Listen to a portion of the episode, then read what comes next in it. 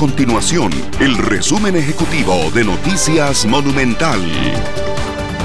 Hola, mi nombre es Fernanda Romero y estas son las informaciones más importantes del día en Noticias Monumental.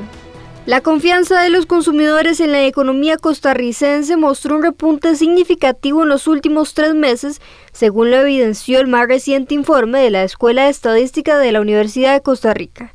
El estudio ubicó el índice de confianza del consumidor en 38.6, casi 5 puntos por encima de la nota que se obtuvo en la última medición.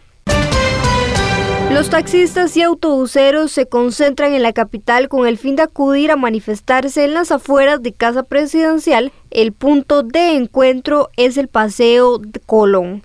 El gremio espera caravanas provenientes de distintas partes del país para iniciar su recorrido hacia Zapote.